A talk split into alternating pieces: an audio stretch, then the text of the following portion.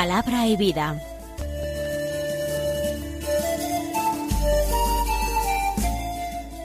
Con el padre Manuel Horta desde Sevilla.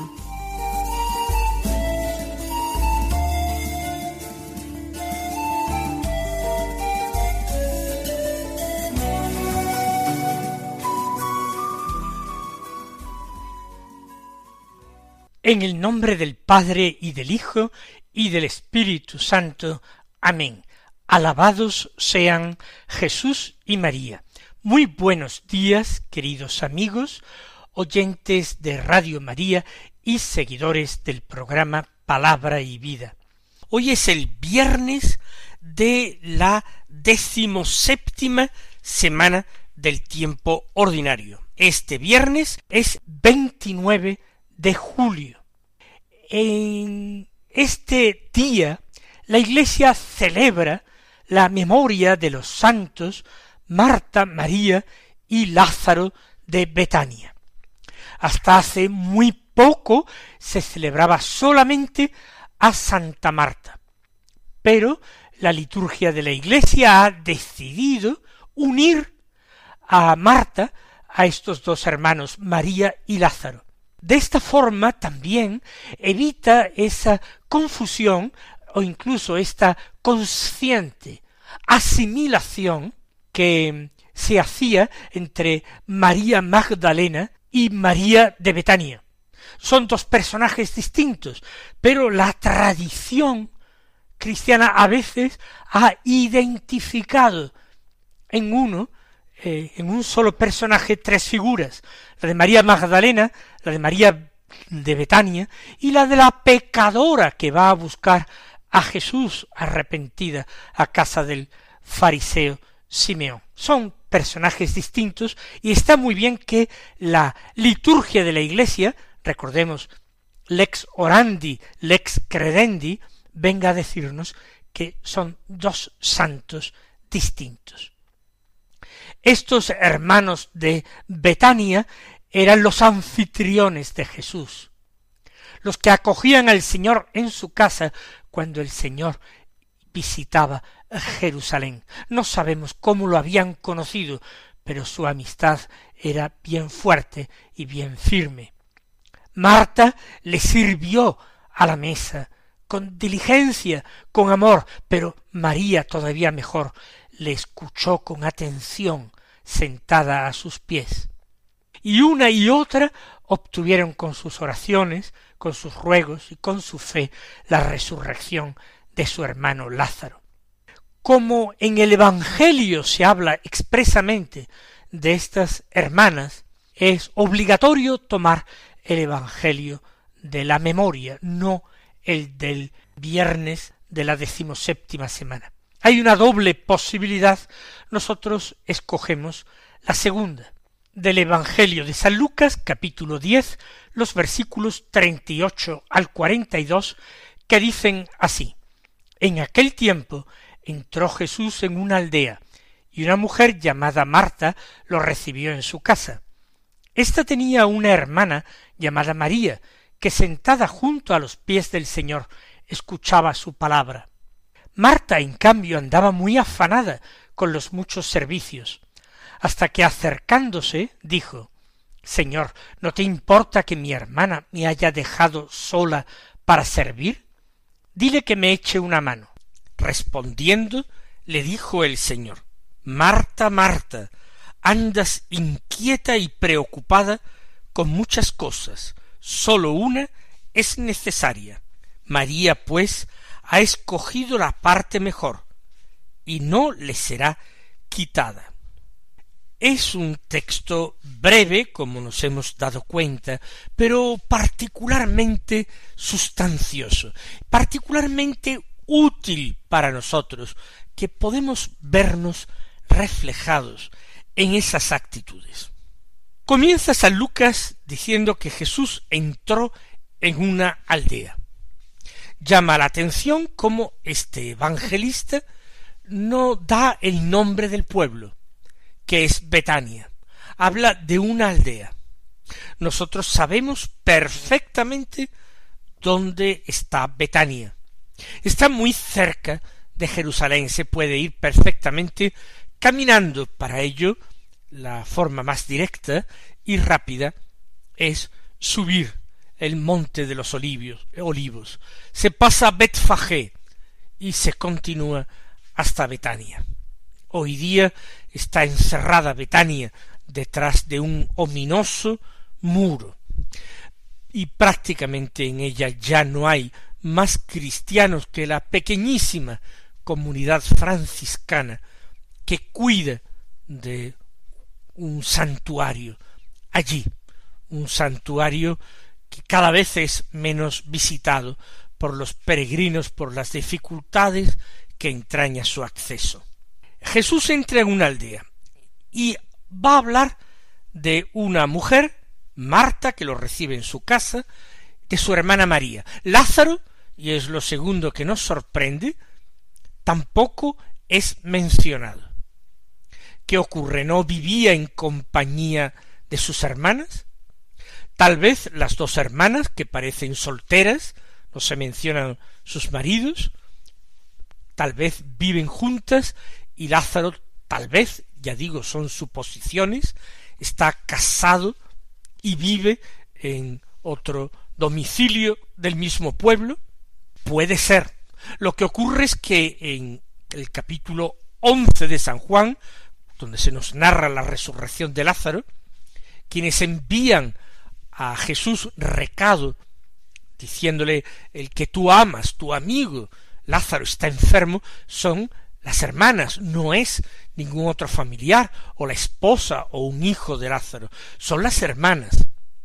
Bien, no especulemos. Aquí San Lucas solamente habla de dos hermanas, que viven juntas, que atienden al Señor.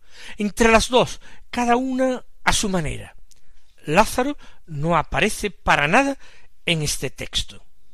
Marta, sin embargo, parece que es la cabeza o jefe de familia.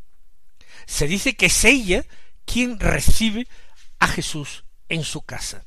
Por eso la piedad cristiana la venera como la patrona de eh, los hospederos, de aquellos que acogen y hospedan a huéspedes, porque ella acogió y hospedó en su casa al Señor.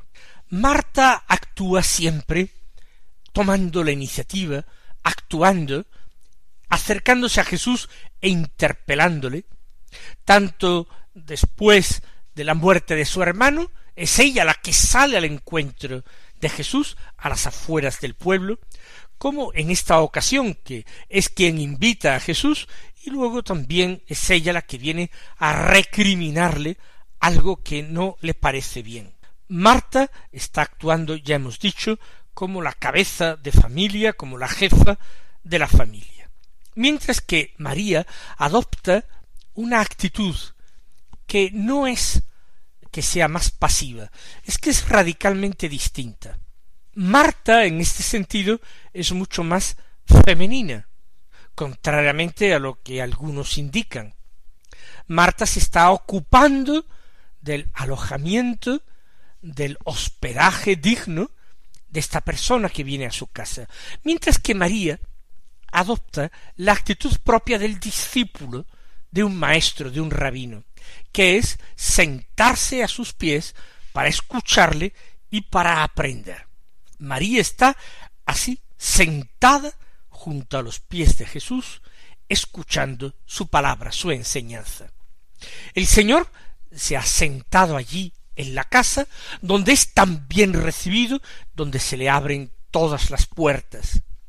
Dichosa aquella familia, también hoy en día, en el siglo XXI, que sabe abrirle sus puertas a Jesús, donde el Señor puede venir a descansar, a reposar, donde el Señor es verdaderamente el Rey, es la referencia absoluta, donde el Señor es el que resulta verdaderamente escuchado, y no las instancias de este mundo, y no los medios de comunicación social, donde se escucha al Señor, no a la televisión, o a la última noticia difundida a través de Internet, o a través de los chats o de los eh, foros de los distintos foros eh, que hay. El Señor Jesús es el centro de atención. El Señor habla. María se sienta a sus pies, se olvida de todo para escucharle. Para nosotros, los oyentes de este programa Palabra y Vida, para nosotros Marta de Betania es una verdadera inspiración. Es una patrona nuestra. Ella trata de escuchar a Jesús, pero no simplemente para deleitarse en sus palabras, no se trata de adquirir un gozo extraordinario, una emoción intensa, tampoco se trata de conseguir a todo precio la paz, la tranquilidad, la serenidad.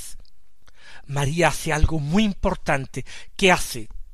Complacer a Jesús. Jesús toma la palabra y habla y quiere enseñar y al menos allí hay alguien dispuesto a atenderle y a escucharle. María, en cambio, dice el texto de San Lucas, andaba muy afanada con los muchos servicios. Fíjense en estas dos palabras, muy afanada y muchos servicios. Se está subrayando la, la cantidad, eh, no ya la calidad, sino la cantidad. Está afanada, afanada por atender a Jesús, prepararle la comida, probablemente, organizar un banquete para él. Pero está muy afanada. Quiere decir que todos sus sentidos están puestos en ello, y no encuentra un momento para pararse ante Jesús, para quedarse con él, para preguntarle algo de la manera mejor que Jesús podría ser servido. Está muy afanada. Y afanada puede ser engolfada, entretenida, absorbida, todo el, el, interés, toda la atención de Marta está puesto en muchos servicios, no uno solo. No se trata, por tanto, solo de la comida. Quizás le quiera preparar habitación para que el Señor repose después, pase aquella noche. Ella quiere que todo quede perfecto. Está afanada, muy afanada, pero no con un servicio, sino con muchos servicios. Hoy es la fiesta de Santa Marta. ¿Cómo vamos nosotros a censurarla o a criticarla, porque todo eso procede de su amor y de su reverencia para con Jesús. Para ella Jesús es un invitado muy especial. Con ningún otro invitado, con nadie, absolutamente, ni con el gobernador romano mismo que viniera a su casa. ¿Qué digo yo el gobernador romano? Con el mismo emperador de Roma que viniera a su casa, ella no mostraría tanto celo, tanta dedicación, no mostraría tanto amor. Ella quiere agradar a Jesús, que todo sea perfecto, que el Señor pueda tomar verdaderamente posesión de su casa, porque se encuentra a gusto, pueda volver cuando quiera, pueda repetir cada vez que quiera. Todo esto procede, ya lo hemos dicho, del amor, de la reverencia grande que tiene por él. Lo que ocurre es que Marta se equivoca. Se equivoca de buena fe. Atención, se equivoca de buena fe. Y por eso el Señor, con mucho amor, con mucho cariño, con mucha suavidad, le reprende. Le reprende para encauzar su amor por el camino que llegará más derecho a su corazón. Jesús no compara a las dos hermanas simplemente para dejarla en mal lugar, ni muchísimo menos. Marta es de las dos hermanas la que muestra a veces más fe, es la que sale decididamente al encuentro del Señor. Cuando, cuando llega Jesús a Betania y su hermana, sin embargo, se queda en la casa, abrumada por el dolor, pero quizás también mostrando menos esperanza que Marta. Ella andaba muy afanada con muchos servicios. Pero en medio de todo este ajetreo encuentra tiempo para acercarse al Señor. Y le dice Señor, ¿no te importa que mi hermana me haya dejado sola para servir? Nos gustaría conocer el tono exacto con que ella pronunció estas palabras, porque el tono podía ser muy, muy, muy distinto. El tono podía ser de enojo y de impaciencia, entonces sería un abierto reproche, una censura clara de su hermana y del Señor. Pero ese tono también pudo ser jocoso. Estas palabras pudieron decirse con un ligero tono burlón, bromeando y de alguna manera estimulando al Señor a que hiciera moverse aquella perezosa para que le ayudara. Vamos nosotros a pensar que Marta no se atrevió a reprender al Señor, aunque necesitara mucho de la ayuda de su hermana que Marta le dijo al Señor de una manera ligera ¿No te importa que mi hermana me haya dejado sola para servir? ¿Acaso nosotros no nos quejamos muchas veces al Señor?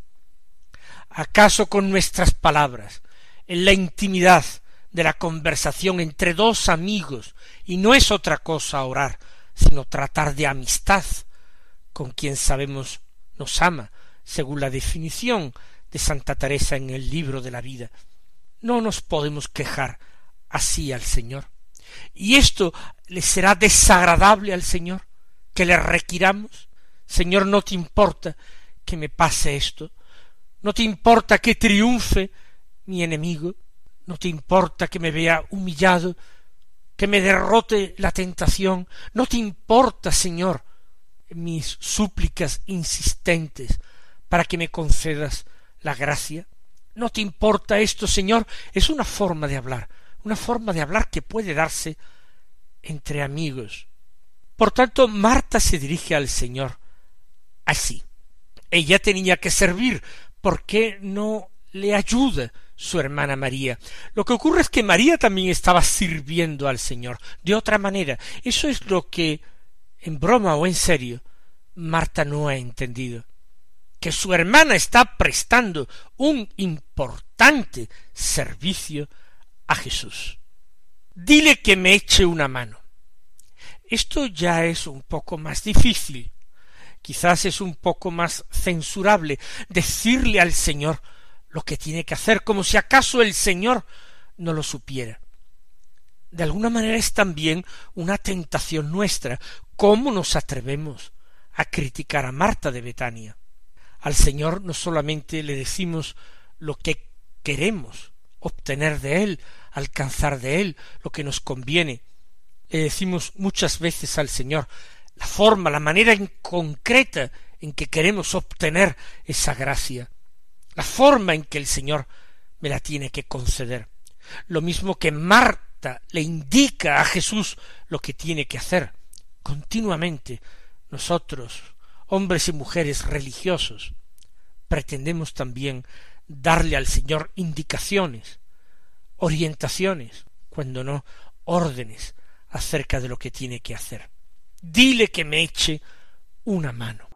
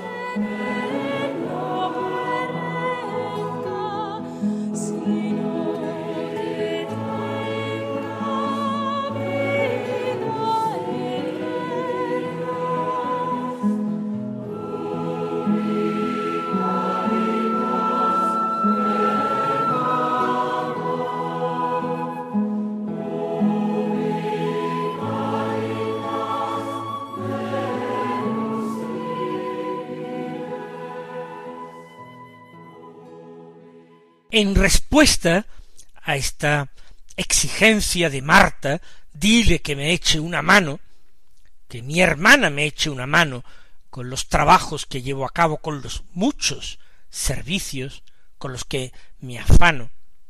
Jesús toma la palabra y le dice Marta, Marta, andas inquieta y preocupada con muchas cosas. Subrayemos al comienzo la forma en que el Señor llama a Marta de Betania. Le dice Marta, Marta. Repite su nombre y lo repite indudablemente con cariño extraordinario. De nuevo, el texto no nos permite entender el tono de la voz de Jesús, pero es que salta a la vista que Jesús quiere mucho a Marta. No se siente escandalizado, ni siente un rechazo profundo por sus palabras. La entiende bien, pero aprovecha el episodio para enseñar, porque él es maestro, y también en aquella casa de sus amigos, en la casa de Betania, quiere enseñar. Marta, Marta, andas inquieta y preocupada con muchas cosas. Efectivamente, como hemos dicho antes, muchos servicios, muy preocupada, inquieta y preocupada, inquieta para que todo salga bien, y no se da cuenta de que no son sus esfuerzos, sino que es la gracia del Señor que ha querido entrar en su casa, que es la elección y la predilección del Señor, que quiere entrañablemente a aquella familia, que son sus amigos, y hasta el final de su vida, hasta los días de la Semana Santa, el Señor volverá cada noche a Betania a reposar en esta bendita casa. Inquieta y preocupada con muchas cosas, sólo una es necesaria. Efectivamente, cumplir la voluntad de Dios, agradar al Señor. ¿Y cómo se complacería al Señor? Con la escucha atenta de Marta y de María, de ambas. María ha escogido la parte mejor. Eso no quiere decir que Marta esté haciendo mal. Marta ha escogido otra parte, no la mejor, pero una parte conveniente y necesaria, y el Señor le agradece su servicio pero que no pretenda que María abandone el suyo, no le será quitada su parte. Vamos a pedirle al Señor que nosotros caminemos por esa doble senda de la acción y de la contemplación, por esa doble senda de la oración y el servicio. Mis queridos hermanos, que el Señor os colme de bendiciones y hasta mañana si Dios quiere.